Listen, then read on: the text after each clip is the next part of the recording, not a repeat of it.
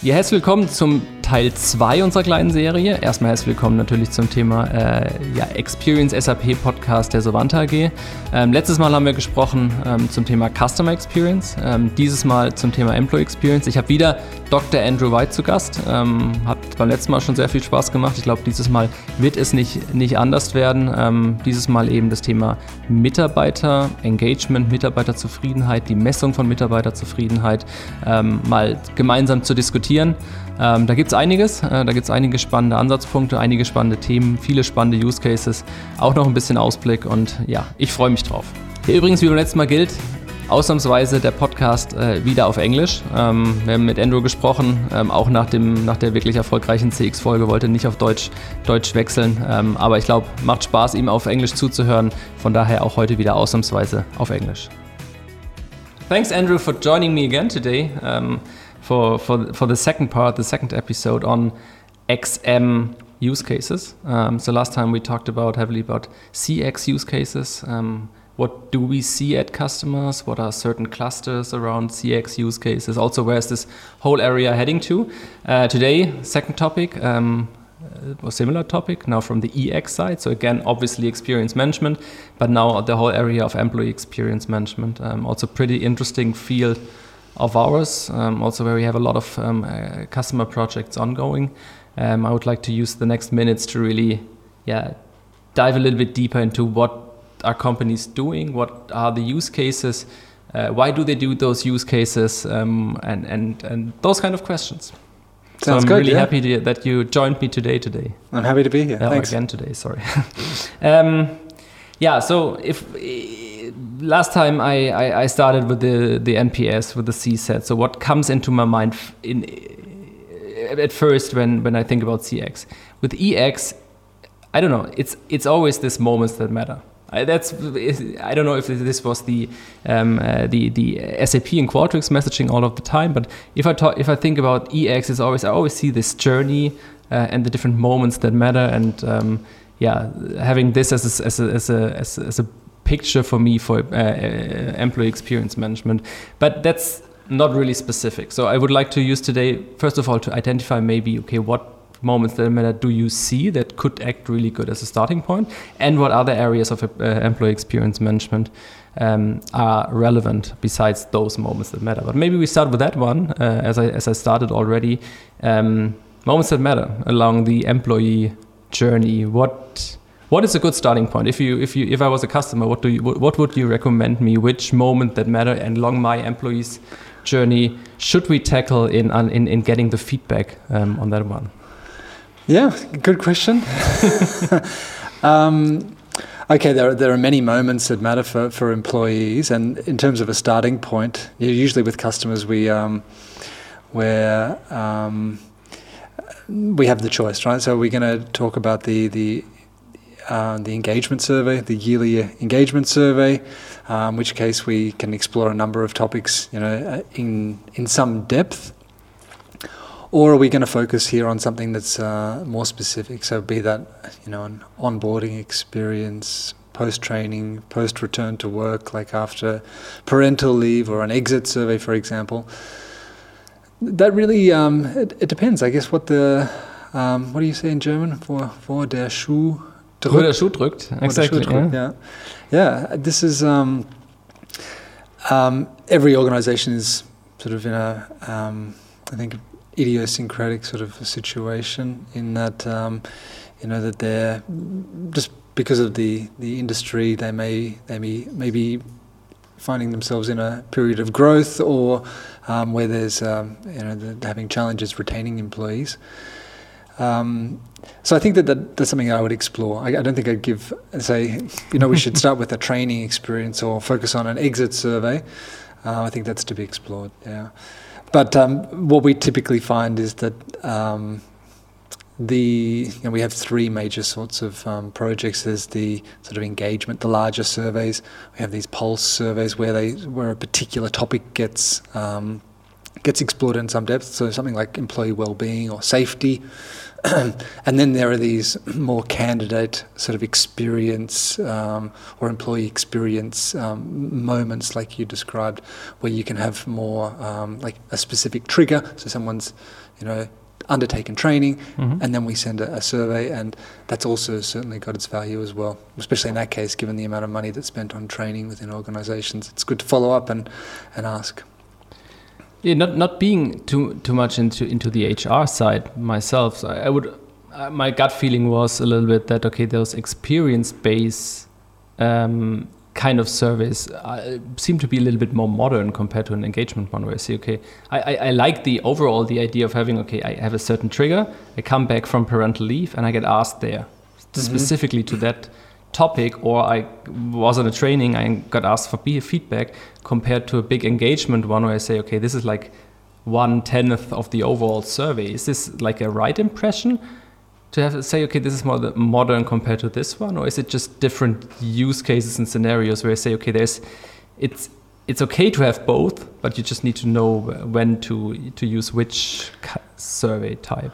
I think it is more modern, and I think that's um, a result of the technology being where it is right now. Uh, so engagement surveys have been around for a very long time. Um, I know if, I remember um, helping government departments uh, in Australia undertake engagement surveys then, and that was with pen and pencil and paper, uh, mm-hmm. and that was uh, that's a that's a totally different situation to what we find ourselves in now with uh, with um, platforms like Qualtrics.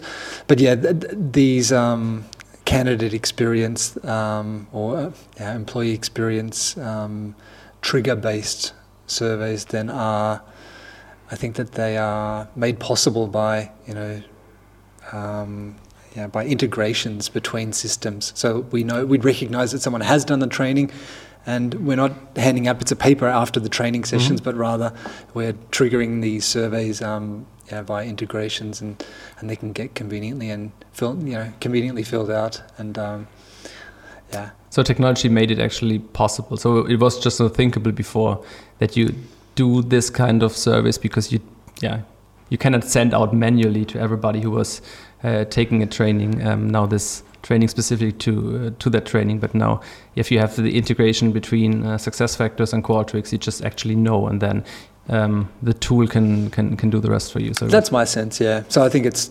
markedly easier to do now, yeah. Mm-hmm. So this means that there's no more engagement service out there or is it do you see that okay there's there's uh, also good reasons for companies to to have engagement surveys also done via Qualtrics certainly there's a good reason for engagement surveys because um, it's it's worthwhile having employees sit down and and in one sitting answer um, uh, a range of questions about their experience at the organization. Um, there are numerous focus topics that you would want to, to do that for. So this, you know, there are leadership topics. How how effective are the leaders within the organisation? How is how effective are your, your is your direct manager? Um, so company loyalty, you've um, the well-being and safety. In in one sitting, you can get an impression about where um, where the entire workforce is at. In contrast with a you know, with the um, the, the moment or the, the, the event triggered surveys, then this is really just the people that are passing through them. Mm-hmm. Um, and I think we, yeah, the nature of the questions here is at a slightly different level. So we're talking here about someone's experience working for an organisation, their degree of engagement, those sorts of topics. Ah, so you, you have you have to answer. You have two things. So one is really there's there's questions you wouldn't tackle in those moments that matter because there's not one of those triggers that actually asks for how's your management doing? Um, and maybe and there's another one that you say okay you don't get feedback from everybody because there might be groups in the organization that just not went through a moment that matters or get no feedback at all from from them. So you need this occasional engagement survey to make sure that you get an like an holistic picture of what, what, what people people think in the organization. Yeah, that's right. And I mean, taking a step back here, I think an engagement survey is really a, an opportunity to understand what it is that what what are the factors that are driving someone's uh, engagement at work. If some if we if we if we think about what what makes um, employees, you know, recommend the want to recommend the company as a good place to work, that they that they have a, de- a, high degree of loyalty, and they're they're generally satisfied at work. You know, their their experience at work. Um, you know, what's contributing to that? And in order to get you know to have a satisfactory answer to the question, you need to um, have a have another set of questions that ask, you know. Um, uh, how, are, how are we communicating as a company? What are our leaders like? And and think about like those those areas there. So, and and, and they're they're manifold. They're like there's numerous um, you know potential drivers that you would want to explore. Do you see customers that actually combine the two surveys? So is it is it either you're the engagement fan or you're the pulse fan, or is it out of the reasons we just discussed also companies that say, okay, no, let's let's really combine combine both? I've seen pulse-like engagement surveys okay. being delivered where um, instead of having, say, um, six or seven um, potential drivers of engagement that are being explored within an engagement survey that would, you know, could take you know 30 to 40 minutes to fill mm-hmm. out. Um, uh, some organisations decide to um, just focus on two or three and have a say a 10 to 15 minute survey then that I, I, guess in the classic sense wouldn't be an engagement survey but it's a bit more like a pulse survey especially if they decide hey we want to um, regularly administer the survey perhaps not on a yearly basis but it could even be on a uh, on, on, a quarterly basis. So they just decide for um, a, a, smaller engagement or do they kind of split up the overall engagement into like six or seven pulse like engagements? Um, I think it's just a, it's a shorter okay. a shorter version of the engagement. Um, and when it's shorter then they then ask themselves well um, can we maybe think about administering this again? And and this is largely driven by like what it is they're planning to do. So the survey is like it's a measurement tool right? So um, if they're planning on implementing change in a specific area. Maybe they've got a new communication strategy that they're wanting to implement, and um, sending all the middle managers to um, to training around you know communicating company values. Then it's probably a good idea to ask that you know um, fairly soon after, like give it a couple of months, and then we can ask you know whether there's mm-hmm. been a whether they've um, uh, what their impressions are then, so that you've got maybe a a time point one and, and, a second time point, and you can you can see whether things are moving in the right direction. Okay, so also those pulse surveys really related to to kind of also internal projects or internal uh, stuff you you've changed, uh, change management uh, processes, so that you actually get the feedback feedback on that that one as well. That's what I see as a as a big trend. Yeah, this is this is what these pulses are largely designed to to um, to pick up on. Yeah. Mm -hmm. Is this? I was just wondering when I had to think a little bit um, uh, about that. But when you said, okay, there's the trend also to have smaller kind of engagements, like like pulse ones. This is this also helping to yeah to get a little bit more objective feedback? Because I could I could assume not not really being into the topic too much, but I could assume um, having uh, this yearly engagement and you ask questions through all different areas that. Mm -hmm there's there's certain scenarios. You you ask a training on on uh, you ask a question on training but you haven't had a training for a year. So how could you answer in a in a in a good way? So having this on a more regular basis and then a shorter one gives you maybe more objective feedback um, of your of your employees. Is this is this a thing or is this just okay uh, not really?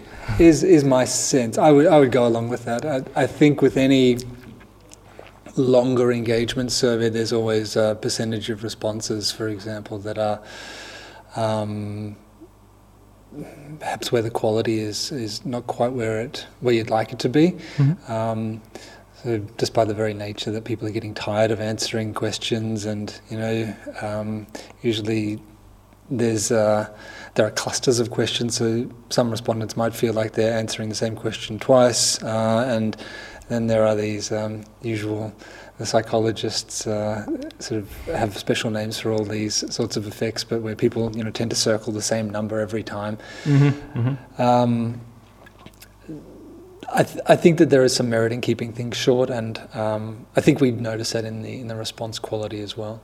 Mm-hmm. Yeah. And because of that, then I think that it's a good opportunity then to actually make use of this as well. Um, there's a, there's always effort associated with administering employee surveys, but I think as more and more uh, of the workforce have email addresses and are working online or have access to you know to um, to to um, I guess tools that make it easy to provide their their experiences, then that's that's a good thing. So here I'm thinking um, about you know, once everyone's got an email address, then it's um, uh, usually as part of these uh, employee experience surveys. Like there's a, um, we want to make sh- sure that um, that employees are um, providing responses to the questions, but we've also got some. Um, some demographic info or mm-hmm. meta information that we're collecting about them uh, that's known, that's coming out of SuccessFactors, for example.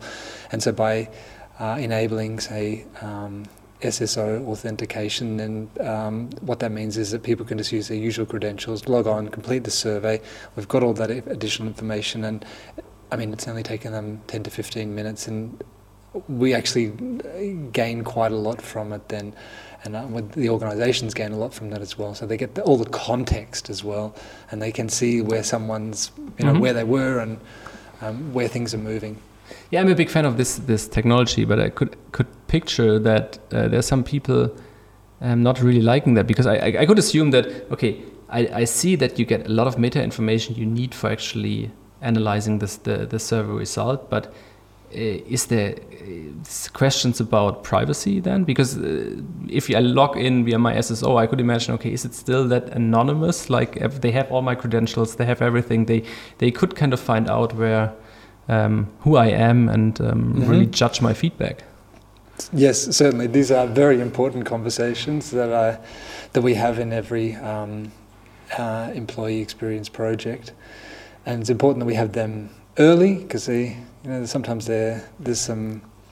Um, you know some complexities, and uh, every organisation is different. This needs to pass through mm-hmm. works councils and whatnot. And if it's a multinational, then there are various um, works councils that need to be approached. Then and I think here I have to say, like the um, the support we get from Qualtrics is is exceptional. So when there are very very complex, detailed questions, um, then um, um they've usually got the answer and legal and, and technical teams that can help us out there. And then, um, but in terms of the, the, the system itself and where information is and who's got the the permission to see what and what user accounts are set up, there's a whole host of conversations that intersect here where we support uh, clients here so to make sure that you know that they've got the assurance that the mm-hmm. the, the, data that's being collected is um, is is only being seen by the people that need to see it. So in, in many cases, uh, organisations, in some in some cases, organisations take a step back and say we don't want to see anything. In which case, like we as the partner, then have got that um, responsibility to um, to yeah, set up the platform, and then we mm-hmm. would be the sort of have the top level permissions that would allow us to then drill down to the individual response if we wanted to. But um, really, this is. Ah, okay, so there's it's also like we, we do that really as a managed managed service for them for them. So we could either we could could convince them that the platform itself has all privacy built in that you need in order to make sure that you you can also convince work work work works council. Mm-hmm. But if they're still a bit hesitant, we can also tell them, okay, we do everything for you, so none of your employees has, has access to the to the raw data and can do any any bad things bad things with the exactly. with the data. Yeah, that's that's quite common. Okay. Yeah. Nice. Um, well, I, we talked about that. And You know me. I always try to figure out, okay, what is what is the best approach now to my program? I'm an e, I would be an EX guy, and I try to figure out, okay, what what is the well, how could I tackle my EX program? I understand, understood. We have the engagement ones, pretty common. You can it's it makes perfect sense to bring them to Qualtrics, your traditional engagement ones, because you get get a lot of additional features uh, and a possibility to analyze the, the results and so on You then have your um, more like pulse ones. You can also break down engagements into pulses, make sure it's more, maybe a little bit more on a regular basis. You can um, shorten time you need, so that maybe would be then the next step, or you can already combine those.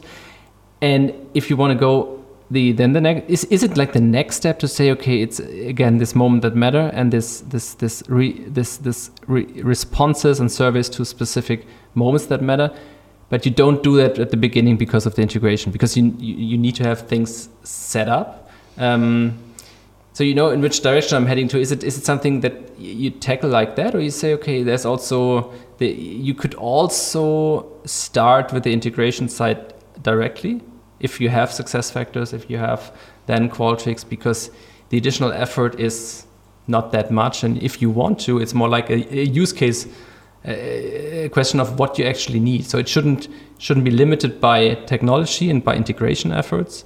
Because if you if you actually need it, it makes sense to invest into into this, this integration. Mm-hmm, mm-hmm. Yep. Um, some organizations will decide that they do need it, and then they're prepared to in, to to make that invest and the invest may not be a like not be may may be minimal because their HRIS uh, mm-hmm. landscape is already quite mature. I mean, I wouldn't recommend having a trigger-based survey if you're still in the middle of a SuccessFactors uh, transform, like you know, transformation. It's good if that's already set up and the mm-hmm. information's clean, because it needs to be clean in order for this to run smoothly. Um, so if that's the case, then um, and there's still a need to get this collect these impressions, which there usually is on a, on a yearly basis, then then the engagement is the um, or or a small pulse engagement like pulse is the um, something that's usually a bit easier to get because for that then you need a list of employees, the the mm-hmm. contextual information like the meta information that's going to help you to with the analysis, and that can be delivered in a in a, in a flat file that doesn't mm-hmm. it's not mission critical. That's uh, um, delivered via uh, an integration. So it's kind of a safe way to start where you say, okay, if you need to, to show success really fast, also there might be also some of those scenarios, then you could start with that one. You don't need the integration. There's no kind of additional risk mm-hmm. to the project. It's fine. But at the same time, if you have, um, if you have, yes, the shoe like you said, uh, at, at, at specific areas, then go with the integration and make sure that you actually tackle that problem. I think that brings me also a little bit to the to the last topic you mentioned, like the specific tools like candidate experience. I could imagine with candidate experience, it makes absolute sense to have those integrations because otherwise it could be pretty painful to send out the surveys manually. Um, but if you say, okay, I have a problem with candidate experience, then I, I can start with within or shouldn't start with engagements or pulses. I really start with do the integration right and then implement this candidate experience tool. That's right. And that said, there are there are um, transitionary sort of approaches that you could think about here as well. So for a leaving survey, for example, there's um, it is possible to say upload participants um, if if the um, if your HRIS HRIS system is is is not quite there yet uh, to justify the integration, then for you know a couple of months you can you can make that export and then you know um, twice a month mm-hmm. send out the emails to those that are the employees that are leaving in order to capture some of those uh, uh, you know their experience. So it doesn't necessarily need to be ready there. are, You know when we start these projects, we usually um, yeah, we, th- these are some of the questions that we ask up front. Then okay. to, yeah. So I see there's not like if this then that kind of decision tree that would help me. It's more like okay, we we can make things happen, and we can we could also work around some obstacles at the beginning and make sure that we not like in the next release or the, the release after kind of fix that and, and, and do then the integration right but you can you can start tackling what you actually want to tackle from a business perspective right away and you shouldn't have the, the technical limitations exactly yeah and, and that's important because um, organizations, they, uh, they usually begin um, by, by putting together a set of goals, aspirations, then developing values you know, that align with those aspirations.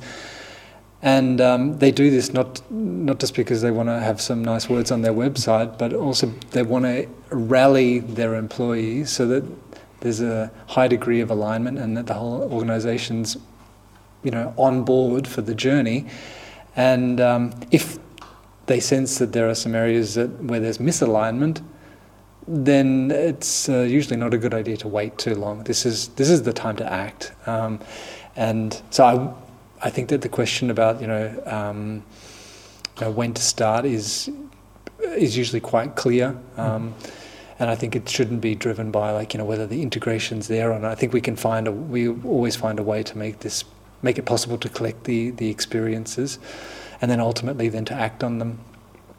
So it's really something that is that is driven by by business needs, and then we we'll find the solution for that. Yep, a combination of business, yeah, ultimately business business needs, and then and then the these aspirations that get then um, yeah put behind them. Mm-hmm. So I had a similar question in our CX uh, uh, podcast because now we were talking a lot about scenarios we see at the moment. Um, with CX, we saw we saw that okay, there's also some some trends. Um, you talked about predictive uh, experience management, predicting experiences, being it good or, or bad experience, maybe making sure that those bad experiences don't happen in the first place. Is it this a similar trend in, in the EX space, or do you see other use cases, scenarios, direction the, the EX space is, is kind of heading to at the moment? Mm. I think it's yet to really come, but I think that what, what I hear a lot about and what I read as, as important is the interaction between EX and CX. Mm-hmm. But I, I, I, get hints that, that, that leaders are aware of these connections, but I don't think that they're um, um, quite there in, in sort of in, in joining these uh, joining these two things together but I think that that's that they do go hand in hand. Like what your customers are asking you as an organization, or what they're asking of you as an organization, um, needs to align with what your employees, um, yeah, what your employees are telling you, and how they're performing, and how they're all working together. So this is all part of a. This is all moving in the same direction, and um, I think if if um, if prediction is like, uh, I think prediction is is a trend within the CX space, but, but I think that also means that it's it's going to be increasingly important on the EX side as well. So understanding, you know, um, how how an employee then um, how, how they're feeling at, a at a particular point, what their experience is, but then all, also sort of um, predicting them what um, what should be done with these, um, what should be done ahead of ahead of time. Mm-hmm. So someone's going on on parental leave, and they, they maybe have you know that there's some issues like with the with the system. Um, you know that's you know previous employees have told you that this is a bit a bit clunky. Um, then be preemptive. Don't mm-hmm. don't don't force them to go down the same path. Then it, you can make this easier by um, by developing. It could be a temporary workaround, mm-hmm. or do you see where I'm going? Yeah. It's interesting. Just uh, like you said, okay. At the end of the day, it's really it's it's kind of converging into a similar direction where you say, okay, maybe CX is a little ahead, but at the end of the day, EX and CX is not too different. Um, and maybe trends that have been there in, in the CX space are then um, going over to, to the EX one. Um, so maybe you can, sometimes you can even learn by having a look into the CX space um, where the EX one might be six months later. I don't know. And mm-hmm. I, I, also I also see this. Um, never really thought about that of, uh, in, about the combination of EX and CX. That obviously those two are interrelated. I guess in both uh, both directions, being bad employee experience leading to bad customer experience because at the end of the day, your employees serve the customer and yeah, there's uh, needs to be a correlation, but all, I guess also the the other way around, where you say bad customer experience is also not too satisfying uh, uh, long term for for employees. So yeah, I see that there's there's lots of combination where this looking at the data together could make could make perfect sense. Exactly. I mean, there are, I immediately started thinking about complaint handling procedures. So, like where really you've got uh, support staff that are capturing or that are that are having to deal with complaints coming in from customers you know, they've got a set of tooling and you know um, things that they need to do in order to process the complaint. Then, and it's um, if they're having to jump through the same hoops time and time again, and they already they they see the limitations with the complaint handling process. uh, and they think that perhaps some things should be, you know, uh, in today's, uh, you know, in 2022, they should already be automated, or there should be some easy way to do something. But it's uh, they see no chi- no sign that the organisation is changing. Mm-hmm. Then you see how that this could yeah. go. But there's an interplay between the two. They're probably not going to be delivering the best customer experience, and they're probably as employees not yeah, not happy. We, we, we, most of the time have happy customers, obviously at Sovanta, but we all know that it's it's more fun to work together with a, happy customer compared to maybe not so satisfied one. So it's pretty pretty obvious, I would I would, but nevertheless important to to have those information at a, at a joint dashboard and really having the data there to figure out okay where's the correlation and what what could we change in order to improve then both sides? I think every organisation is in that situation where they um, they have to have to work on the things that are um, that are causing friction. Yeah, identifying the those points in that employee journey that are um, that are associated with high degrees of uh, pain and suffering. Um, uh, these are good places to start. Um, yeah. Yeah, thanks, Andrew. Um, another really, really inter- interesting episode comes to an end. Um, I, personally, I've learned a lot um, about about EX use cases. About okay, how could we could we tackle things, especially that it's not like this. Like I said, if this then this, uh, and and a decision tree one. But okay, we, we, we will make the the scenarios work, um, and we really need to listen to what the, the, the business business need is, and then the Qualtrics pl- platform together with us will find a way to to actually suit it. Yeah, I'm, I agree. I, am optimistic that things are. Uh, this is definitely an exciting time, and I think that the technology enables an awful lot. I don't think that that's a limiting factor anymore. I think this is uh, really the time to, to, to take action for many leaders, and um, yeah, I enjoy working with uh, with with um, organisations and, and with people that are that see see things like this and that, that really want to push the needle on a lot of these issues. Yeah perfect final statement, I would say. Um, so looking forward to the to the upcoming projects. Like I said last time, also looking forward to talking to you again um, on, on, on new use cases, new customer scenarios. So it was a pleasure having you on the um, on the podcast. Thanks a lot and uh, enjoy the rest of the day. Thanks a lot, Christian. You too. Thank you. Das war's schon wieder. Äh, Teil 2 der Serie zu Ende. Wir haben letztes Mal über Customer Experience gesprochen, diesmal über Employee Experience gesprochen. Beide Podcasts haben mir persönlich extrem viel, viel Spaß gemacht. Danke an der Stelle nochmal noch mal an Andrew ähm, fürs Teilnehmen. Ähm, ich glaube auch heute wieder ähm, sehr, sehr viele spannende Ansatzpunkte in was gibt es alles im Bereich Employee Experience Management, was sind die Unterschiede, was verleitet einen auch potenziell oder was, was, was beeinflusst eine Entscheidung, den einen oder den anderen Weg einzuschlagen, klassischeres Engagement zu machen, ähm, Pulse-Checks zu machen, ähm, Moments that Matter sich anzugucken, zu überlegen, wo hat man konkrete Business-Probleme. Ich glaube, viele Sachen haben wir, haben wir schön ausarbeiten können. Natürlich alles im Rahmen der, der Zeit, die uns hier zur Verfügung ist, können wir alles denke ich, auch sehr schön nochmal im persönlichen Gesprächen vertiefen. Aber mir persönlich hat Spaß gemacht, ähm, viele Eindrücke wieder gewonnen ähm, und auch da wieder gesehen, die Reise ähm, geht weiter. Viele, viele spannende neue Themen. Nochmal ein schöner Impuls am Schluss in Richtung Verbindung von Customer Experience und Employee Experience, ein Bereich, der ja auch noch ganz am Anfang steht, aber wo, wenn man mal einen Tick tiefer drüber nachdenkt, einiges an Möglichkeiten ähm, daraus resultiert. Ähm, von daher hat Spaß gemacht und ähm, ich denke, wir werden Andrew nicht zum letzten Mal hier im Podcast gehört haben.